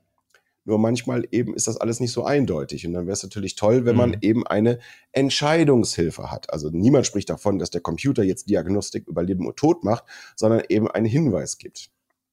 So, jetzt hat er das also trainiert. Es gibt wohl so eine Datenbank von bereits klassifizierten EKGs, also wo man schon weiß, was bei rausgekommen ist man muss so ein ML-System trainieren. Das hat er wohl auf seinem eigenen Rechner gemacht, auf dem, dem seine Frau ihm geschenkt hat. Das ist also eine ganz tolle mhm. Geschichte eigentlich, ne? Und ähm, hat dann tatsächlich dann auch diese Teile seinen Assistenzärzten vorgelegt. Und siehe da, an einigen Stellen war die KI oder beziehungsweise das maschinelle Lernverfahren war besser darin, bestimmte Fälle von schwierig zu diagnostizierenden Myokardinfarkten festzustellen. Das Blöde ist nur, man kriegt dabei ja nicht raus, woran hat diese KI das denn festgemacht. Mhm. So, und dann hat er sich eben mit etwas, ähm, mit so einer retroperspektiven Analyse beschäftigt. Wie gesagt, immer noch, er sagt selber von sich, er ist kein Programmierer, er ist kein Informatiker. Und hat mit einem anderen Toolbox, die es gibt, sich die Bereiche einfärben lassen, die die ML besonders hohen Faktoren gegeben hat. Und hat dabei nebenbei, wie er erzählt, ein neues Muster gefunden und eine bestimmte Art von sehr seltenen und sehr schwierig zu diagnostizierenden Myokardinfarkten im EKG zu erkennen. Das heißt, wir haben jetzt auch noch was gelernt. Und hm. das sind so Dinge, die beeindrucken mich dann wirklich. Und ähm, das sind bestimmt noch so Dinge, wo euch als Hardware-Lieferant echt das Herz, haha, das Wortspiel nicht beabsichtigt. also ähm, äh, quasi doch ein gutes Gefühl gibt, dass man mit, mit dem ganzen Aufwand und ich meine, jetzt gerade die letzten AMC-Systeme, die wir von euch bekommen haben, was haben wir gekämpft, dass die geliefert werden? Wie, wie viele Wochen ja, haben wir auf den Mist gewartet? Ja, es ist momentan so Chipkrise und das alles ist ja momentan eh mehr als nervig. Genau, das heißt, wir, wir kämpfen ja. damit, um unseren Nutzern da was hinzustellen. Und dann ist es so toll, wenn man dann hört, dass sowas Großartiges da rauskommt, wie eine, wie eine Diagnostikhilfe ja, ja. für Herzinfarkt. Und also ich, ich war selber herzerkrankt. Ich, ich kann dir sagen, es gibt nichts Gruseligeres, als wenn man sich nicht mal mehr darauf verlassen kann, dass das eigene Herz morgen noch schlägt. Das ist, das, das kann einen kaputt machen gebrochener Arm, alles, alles kein Problem, aber ich denke mal, ab da ist der Spaß vorbei. Gebrochenen Arm siehst du, der tut auch noch weh und du kannst dich irgendwie damit, weiß ich auch nicht, auseinandersetzen, mhm. wenn dein Herz natürlich irgendwann aufgibt. Aber ich fand das ganz interessant, was du vorhin sagtest, von wegen, ähm, dass man gar nicht, gar nicht weiß, wie die KI diese Entscheidung getroffen hat. Das ist ja auch häufig so, so ein Kritikpunkt an äh, der KI, ähm, oder allgemein an, an äh, DL oder ML, dass man halt wirklich sagt, okay, das hat funktioniert, es hat zu dem Ergebnis geführt, aber irgendwo ist das Ganze dann doch irgendwie so eine Art Blackbox und wir haben nicht so richtig verstanden, warum es eigentlich zu dem Ergebnis gekommen ist. Es ist zwar super, dass das Ergebnis in Ordnung ist oder wir eine Hitrate von 98, 99 Prozent, was auch immer haben, aber so richtig verstanden, wie es dazu gekommen ist, das haben wir noch nicht. Und ich glaube, da geht ja auch gerade auch viel Entwicklung noch in die Richtung, dass man halt auch noch besser nachvollziehen kann, was da eigentlich überhaupt genau passiert ist, damit man halt auch wirklich verstehen kann, warum ist diese Entscheidung eigentlich getroffen worden, anstatt einfach nur sich darüber zu freuen, dass sie getroffen wurde. Genau, und das ist bei uns in diesem ähm, Projekt, was wir da haben, dieses Highcard Center und die ganzen Aktivitäten drumherum auch sehr wichtig, weil wir unter anderem uns auch, äh, also nicht ich, sondern die Uni und die mhm. Leute beschäftigen sich mit ethischen Erwägungen. Denn ähm, wir alle kennen Schufa, das ist ein Blackbox mhm. und da hat mhm. man gar keine Möglichkeit. Aber je mehr jetzt Entscheidungshilfen durch maschinelles Lernen mit eingehen, gibt es auch Leute, die sagen, die müssen überprüfbar sein. Es ja, kann ja sein, dass es einen Rechtsanspruch gibt und dann muss derjenige, der seine Entscheidung darauf basiert hat, oder darauf gegründet hat, was die KI ihm vorgegeben hat, muss sagen, ja, das kommt wegen 1, 2, 3, 4. Und dann im schlimmsten Fall landen diese vier Punkte vor Gericht. Dann muss man gucken, ob das überhaupt valide war. Nur, klar, wenn ich einfach nur so wie Siri, ne, da geht Sprache rein und eine Antwort kommt raus, weiß ich nicht, was hat der denn jetzt verstanden? Ja, ja genau wie kommt es eigentlich dazu? Es gibt ja auch Facebook mit ihrem Bot, was sie dort versucht hatten, dass sie so einen automatisierten ähm, äh, Bot äh, einstellen, der dann ja irgendwann an, angefangen hat, äh, rassistische Aussagen zu treffen. Da sieht man ja auch, da naja, ähm, es ist halt schwierig. Also da, genau, also da gibt es zwei Dinge. Zum einen, so ein, so ein Algorithmus kann nur das wiedergeben, auf das er trainiert ist. Und wenn ich, und mhm. wenn ich meinen Algorithmus mit dem schlimmsten Menschenverachtendsten, was die Menschheit je rausgebracht hat, nämlich das Internet konfrontiere, dann wird das irgendwann ein, ein, eine zynische, misogyne, rassistische Persönlichkeit werden. Ja, ja. Ne? Also es gibt nun mal leider sehr viel Hass und Mist in dem Netz. Ne? Und er ist nicht, nicht, eine KI lernt nicht nach Kriterien, sondern die steckt sich das alles pur rein. Und ich meine, das sehen wir, glaube ich, doch teilweise auch an, an, an unseren Kindern. Wenn die das erste Mal mit, mit Facebook und Gott sei Dank gibt es sowas, ich glaube, Fortran gibt es nicht mehr, ne? Die, die hat, glaube ich, die QAnon-Sache gekillt mittlerweile. Also hoffentlich gibt es die nicht mehr. Also mhm. es gibt wirklich sehr viel Mist draußen im Netz. Und wenn ich ein junger Mensch bin, und eine KI ist ja quasi so unbedarft wie ein Kleinkind. Ja, ja, die, zieht, die ist neugierig, die zieht sich alles rein und genau das, was Kinder auch machen, aber sie haben natürlich überhaupt gar kein ethisches Konstrukt drumherum, um zu werten, das ist gut, das ist schlecht. Hier hast du einfach nur das Ergebnis und fertig, ne? Das der Weg dahin. Ja, genau. Und, und vor allem, ich, ich kann die vielleicht ja auch in die andere Richtung trainieren. Ich kann die ja vielleicht unbewusst mit den besten Absichten einfach nur, komm, hier, geh auf das Internet und krieg plötzlich eine, eine super menschenverachtende, rassistische, sexistische Persönlichkeitsstruktur raus, einfach weil er sich, vielleicht weil er auch Zynismus nicht versteht. Hm, hm. Na, also klar, Kinder verstehen auch keine Ironie. Ich weiß noch, ich war irgendwann mal bei meiner jetzigen Frau als, zum, zum Essen und die hat jüngere Brüder und der eine hampelte am Tisch mit rum und ich habe irgendwas gesagt wie, mein Gott, da kannst du die Salami direkt auf die Tischdecke tun. Dann guckt er mich mit großen Augen an, nimmt die Salami, tut die auf die Tischdecke und sagt, warum? Weil er nicht verstanden hat, was Ironie ist. Der war fünf oder so, ja. Aber, ach, Kinder sind aber goldig. Ja, diese, ja genau, aber, aber es hätte ja auch was Schlimmeres sein können, als nur eine ja, klar, Salami klar. auf dem Tisch. Und dann, dann nimmt er das auch ungefiltert auf. Und genauso ist das bei KI auch. Und deswegen ist bei uns eben auch ein großer Teil ethische Überlegungen das nächste Projekt, was wir, was wir hier gerne ansprechen können.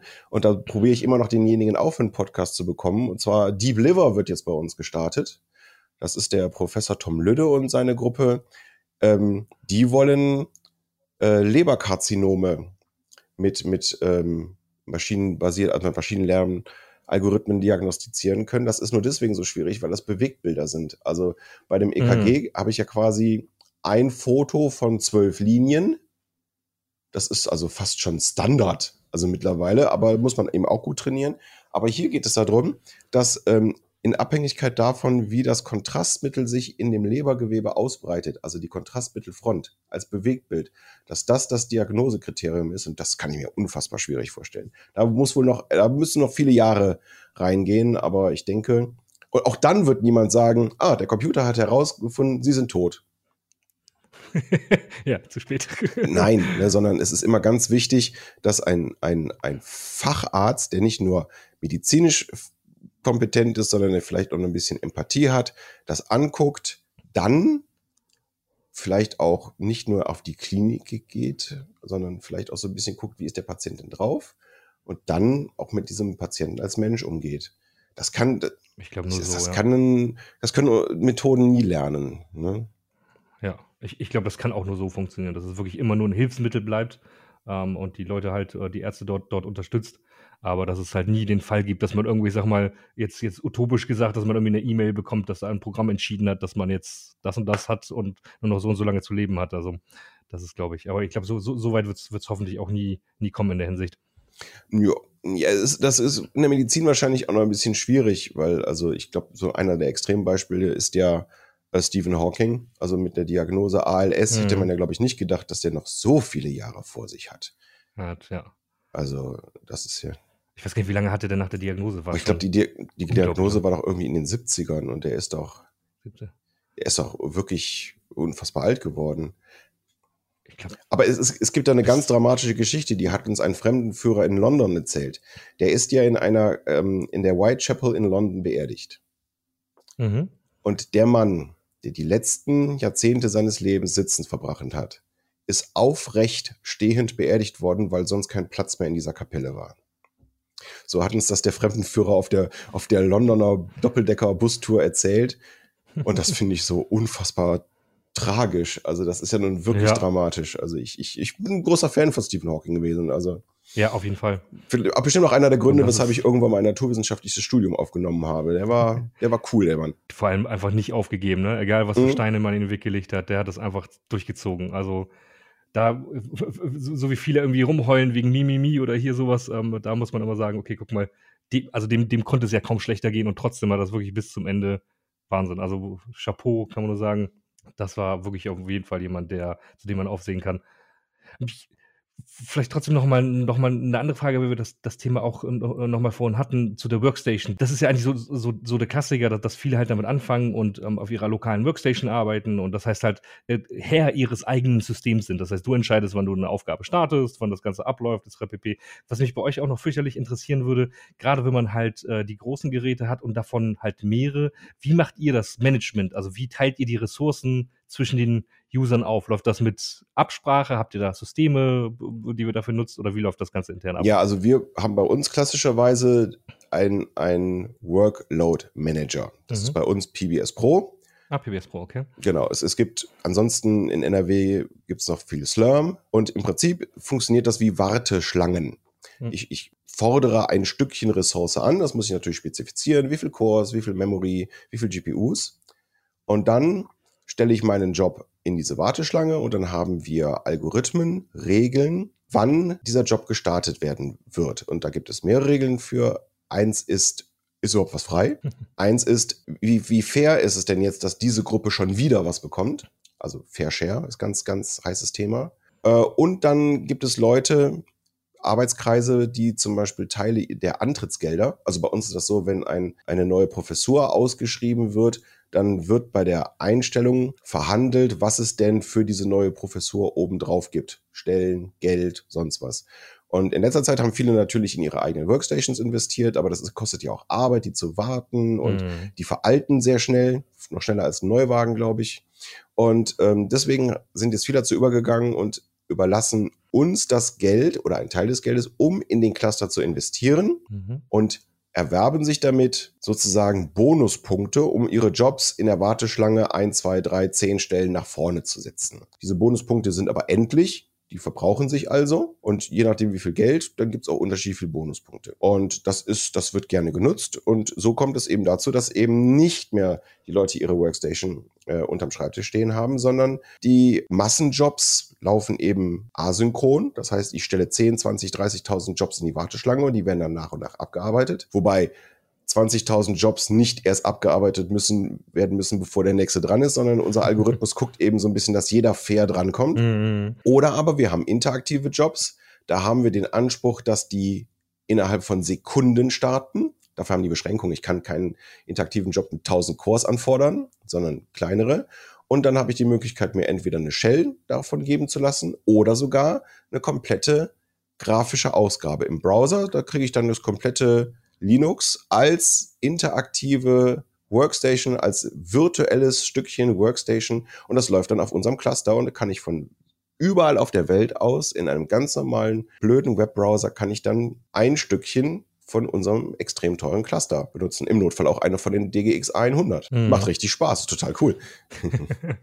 Das ist tatsächlich auch so, so eine Trendwende, die wir ganz häufig sehen, dass äh, das Cluster-Management oder das ähm, äh, Queuing-System, äh, wir setzen zum Beispiel sehr häufig halt das Slurm ein, ähm, früher war es wirklich so, dass es nur zum Einsatz kam, wenn man wirklich halt ein richtiges Cluster hatte, also Endnodes äh, plus Headnodes oder der Klassiker, den man kennt. Ähm, gerade bei den großen äh, GPU-Systemen, wo man dann auch mehrere Grafikkarten hat, ist es tatsächlich so, dass wir immer häufiger Einzelsysteme auch mit komplettem Queuing-System ausstatten, weil die Kunden da einfach den, den Bedarf nach haben, weil du halt einfach, du hast dann einfach acht Grafikkarten oder wie, wie viel auch immer dann dort verbaut sind. Das ist ja quasi wie so eine Art kleines Cluster in der Box. Und wenn du jetzt nicht unbedingt sagst, ich brauche jetzt alle acht auf einmal als einzelner User, sondern ich splitte das dann halt auch auf, auf, ähm, auf mehrere User oder vielleicht auch mehrere Arbeitsbereiche.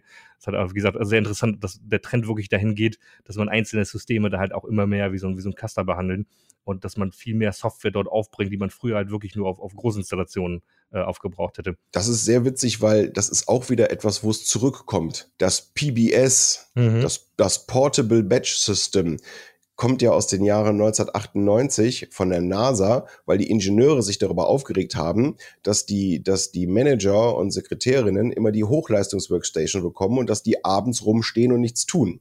Und dann hatten die die Idee, sagen wir mal, es muss doch ein System geben, dass wenn gerade einer nicht was an dem Rechner macht, dass der für uns rechnen kann. Und so sind diese Batch-Systeme in Ende der 90er entstanden. Das ist, äh, und es, es gab doch, die, El die Älteren werden sich erinnern, es gab mal sowas wie ZT at Home. Ja. Mhm. Da konnte man seinen Rechner dafür ähm, freigeben, dass man Teile von, von FFT-Analysen macht, um, um mutmaßlich Signale außerirdischer Zivilisation erkennen zu können.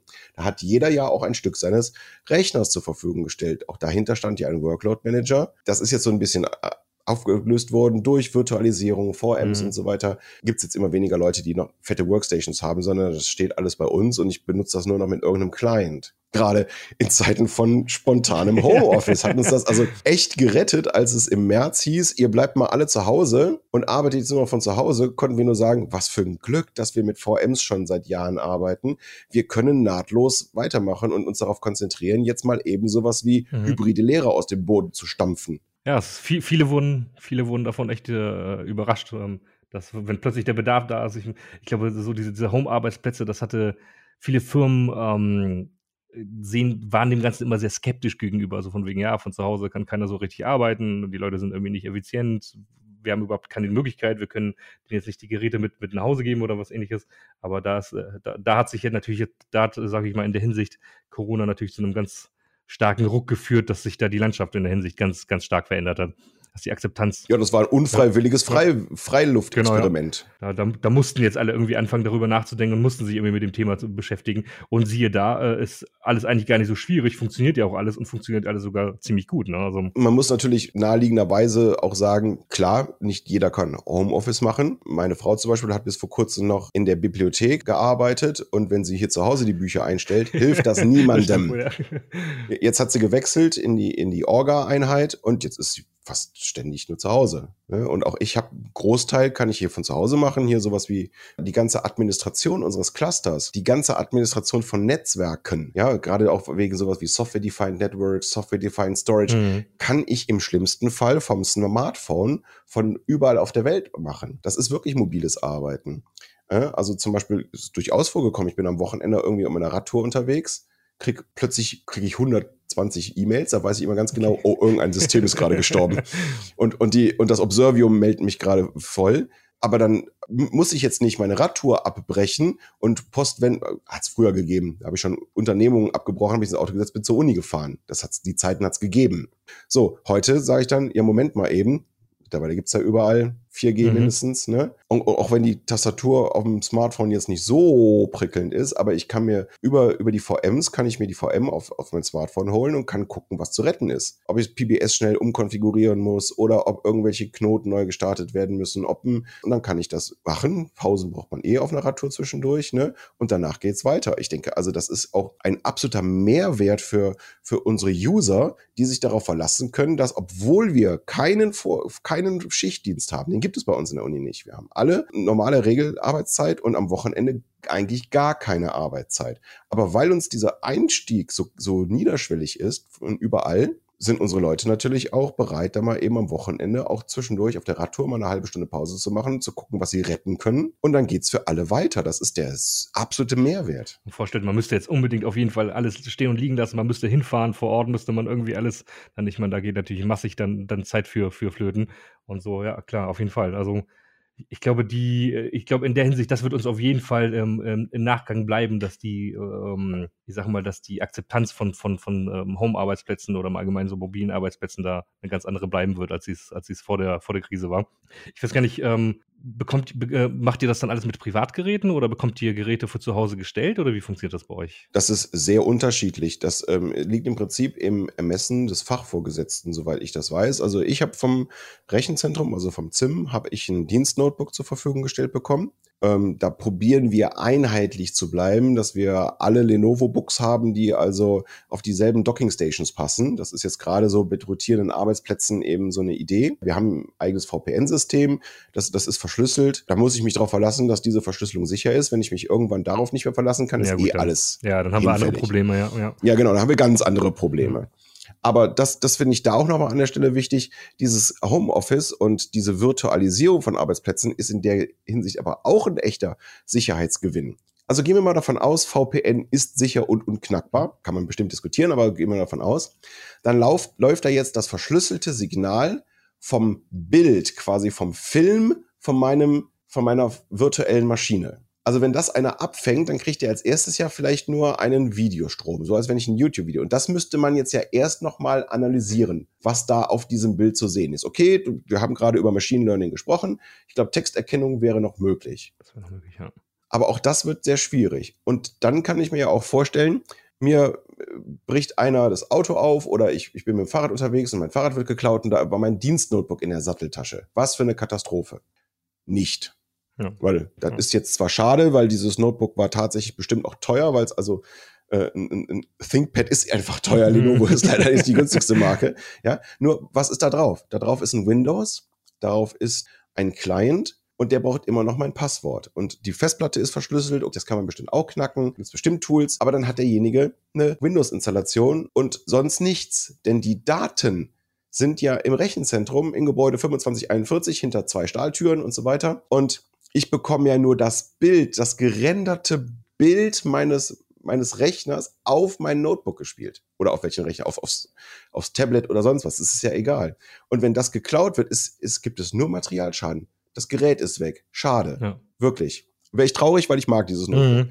Aber das kann man ersetzen. Ja, genau. Aber es sind keine Daten weg. Derjenige hat jetzt ein teures Gerät in der Hand, der es geklaut hat. Aber er hat nichts an Daten der Uni. Gar nichts. Das wäre ja was sehr, sehr, sehr viel mehr wert sein kann als nur so ein blödes Notebook, was dann abhanden gekommen ist. Ne? Und aus Administrationssicht ist, äh, wenn das Notebook dann weg ist, dann ähm, äh, graft man halt ins Regal, kriegst ein neues Notebook und arbeitest einfach genauso weiter, wie es vorher war. Also in der Hinsicht ist es natürlich ein Riesenvorteil. Genau. Gerade als, als Admin-Sicht finde ich, äh, finde ich die ganze Geschichte sehr interessant, wenn man jeder, der sich mit normalen äh, User-Arbeitsplätzen irgendwie beschäftigen musste, weil man die dann administriert hat, weiß, wie nervig da sein kann.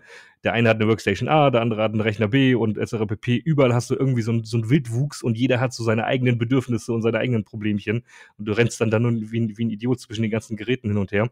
Und wenn man dann natürlich sagt, weißt du was, ähm, ihr habt jetzt hier einfach nur noch eine doofe Kiste in Anführungsstrichen und die ganze Administration und alles, was mit der Verwaltung zu tun hat, mache ich jetzt eigentlich nur noch als Administrator zentral auf irgendwie ein paar Servern und ich habe das halt irgendwie in der Hand. Das ist natürlich aus Administrationssicht ist das natürlich purer Luxus, weil man so einfach das, das Problem da, da äh, ausschiffen kann sag mal, Klassiker irgendwie in der Workstation ist eine Grafikkarte kaputt oder ähnliches und dann fängst du erstmal an zu suchen. Ne?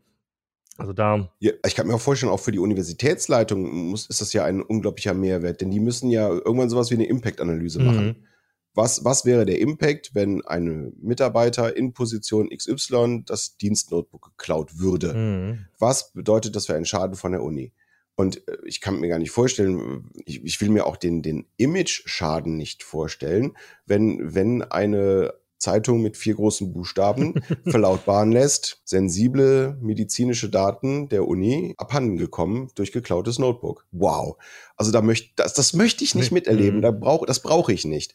Und deswegen, ich habe keine Daten hier zu Hause. Ähm, das, das Notebook ist toll. Ich bin sehr dankbar, dass mir das zur Verfügung gestellt wird.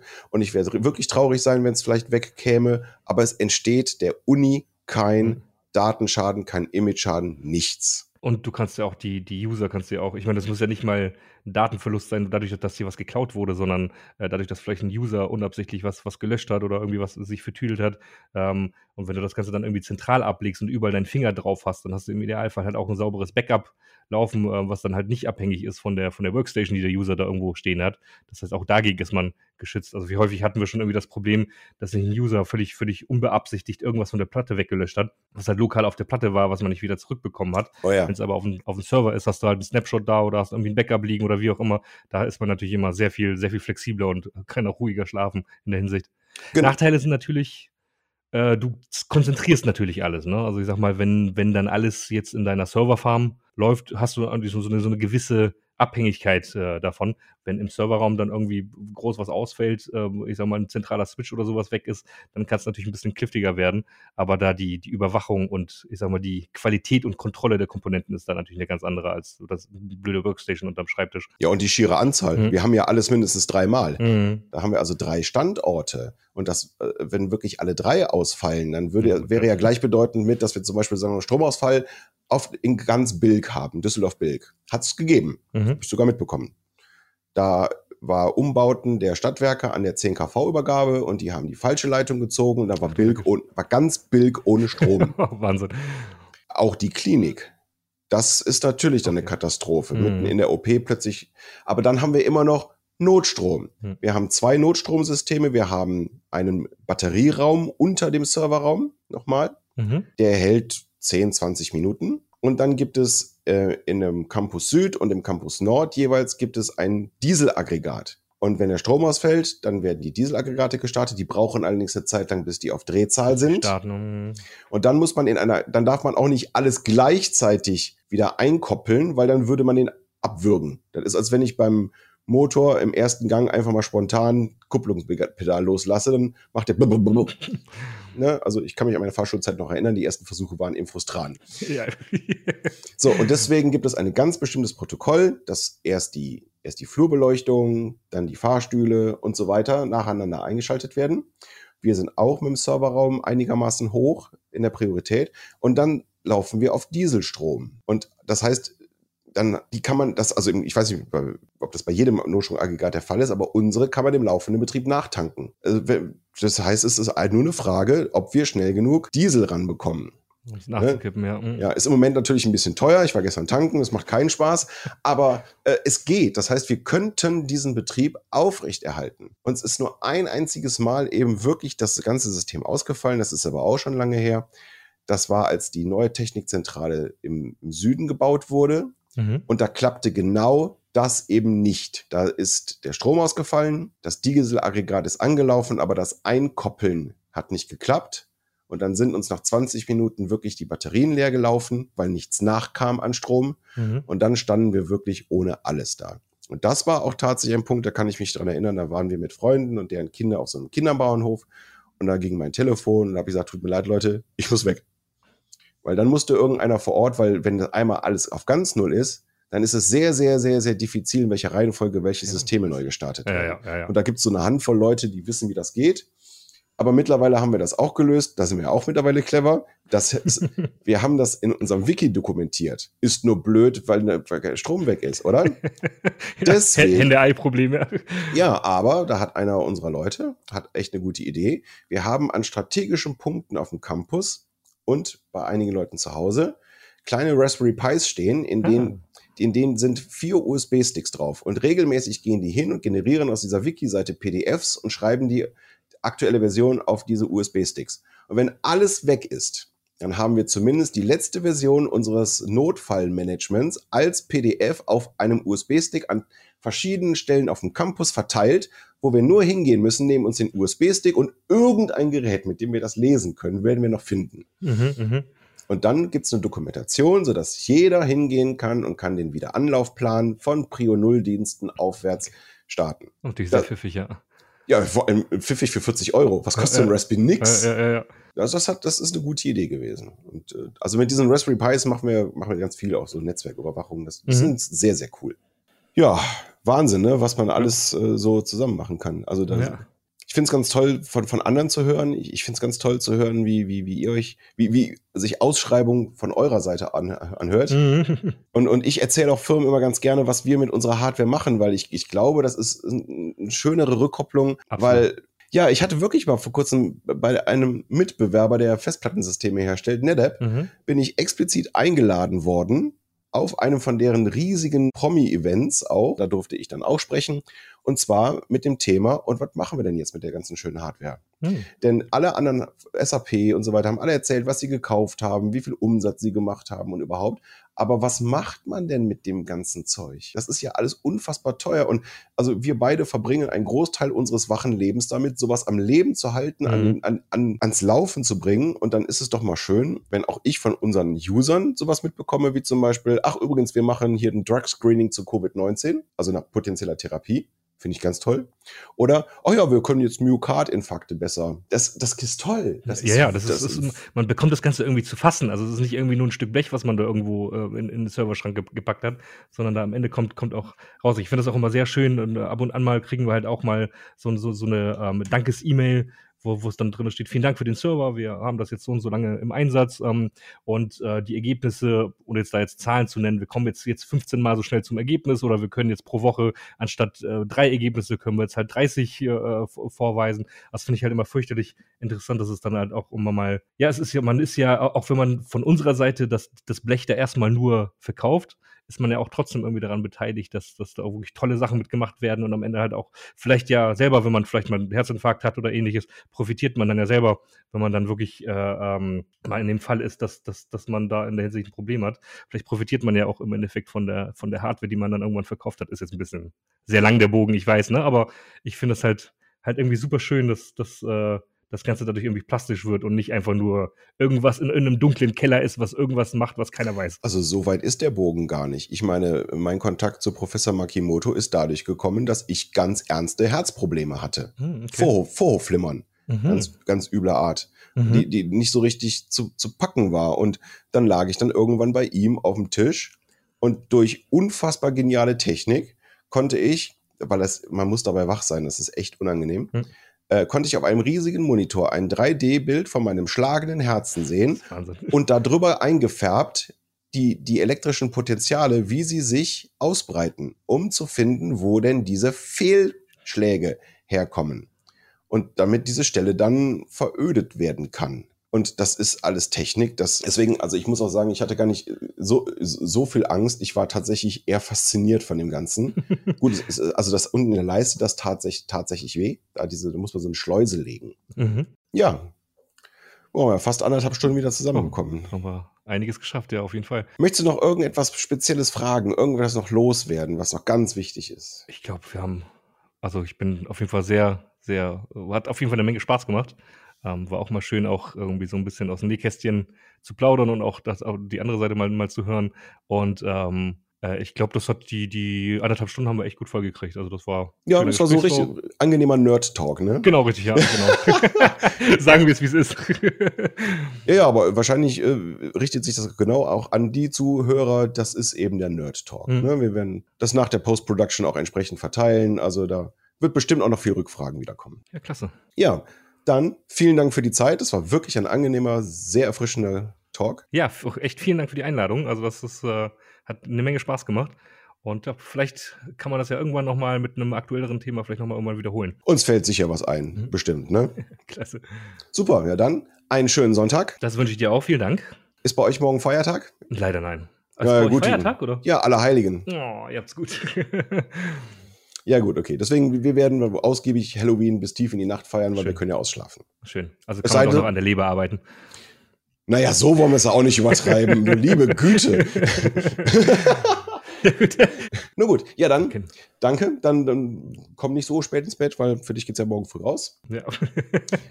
ja. Und, äh, und, dann bin ich sehr gespannt. Ja, und wenn dieser ganze Gaudi vorbei ist, dann kann man sich vielleicht auch mal wieder persönlich treffen. Sehr gerne, auf jeden Fall. Ja. Das ist ja, ich sag mal, das ist wirklich, man hat es fast schon wieder fast verlernt, aber wenn man jetzt so langsam so die ersten Momente wieder hat, wo man dann auch mal wieder mehr persönliche Treffen hat oder dann auch mal wieder zusammen Bierchen trinken kann oder sowas, da merkt man einfach verdammt, wie man das vermisst hat. Ne? Mhm. Also Fühlt aber, sich aber immer noch irgendwie manchmal falsch an. Ich habe immer das komisch, ja, ja. Ich habe manchmal das Gefühl so, echt, wir sitzen jetzt hier zusammen. Irgendwie fühlt sich das merkwürdig an noch. Ne? Ja, ja. So guckt dich noch einer an, wie man über, von wegen, ja, machst du jetzt irgendwie was Falsches, weil du jetzt hier sitzt und gemeinsam trinkst und nicht Ja, ja, genau, genau. Ja. Wow, ne? Aber okay, wir werden okay, irgendwo einen Mittelweg als Normalität wieder definieren und dann kann ich ja vielleicht auch mal mal wieder nach Bremen vorbeikommen, weil die Stadt ist wirklich toll. Vielen Dank. Okay, dann bis dahin. Sehr gerne. Klasse. Okay, ciao. Ich wünsche dir was. Bis dann. Ciao, ciao. Und jetzt ist Schluss.